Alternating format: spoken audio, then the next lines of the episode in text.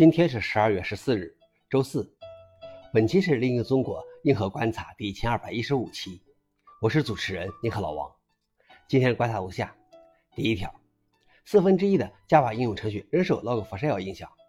在基于 Java 的开源日志使用程序 Log4j 的 Log4Shell 漏洞被披露两年后，大约四分之一的应用程序仍依赖于过时的存在漏洞的库。安全商店 VeriCode 的研究显示。绝大多数存在漏洞的应用程序，在开发人员实施了 Log4j 库可能从来未更新过该库。百分之三十二的应用程序运行的是二零一五年之前的 EOL 版本。之前的调查还显示，百分之七十九的开发人员在首次将第三方库引入项目后，从未更新过这些库。仅有约百分之三点八的用户在运行不会受到 Log4Shell 攻击的二点一七版，但此版本也存在容易受到远程代码执行攻击的漏洞。消息来源：Register。老王点评：都是程序能跑就不动，除非不动，程序员就能跑路。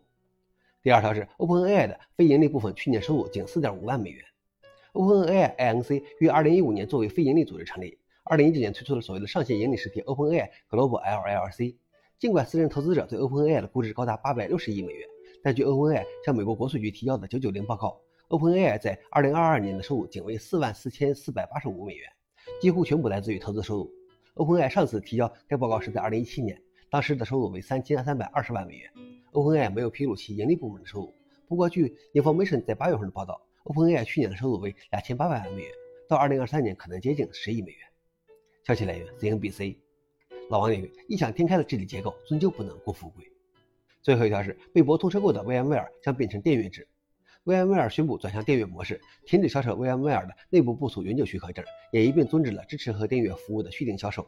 之前，VMware 的客户可以购买内部部署永久许可证。而支持和订阅续更服务可以单独提供支持和软件更新。VMware 称，客户可以继续使用具有有效合同永久许可证，永久许可证永不过期。在停止销售支持和订阅续订服务，这意味着不愿意转向其他许可模式的客户将得不到支持或更新。消息来源：Stack。老王点评：改成订阅制就能让 VMware 变好吗？以上就是今天的硬核观察。想了解视频的详情，请访问随附链接。谢谢大家，我们明天见。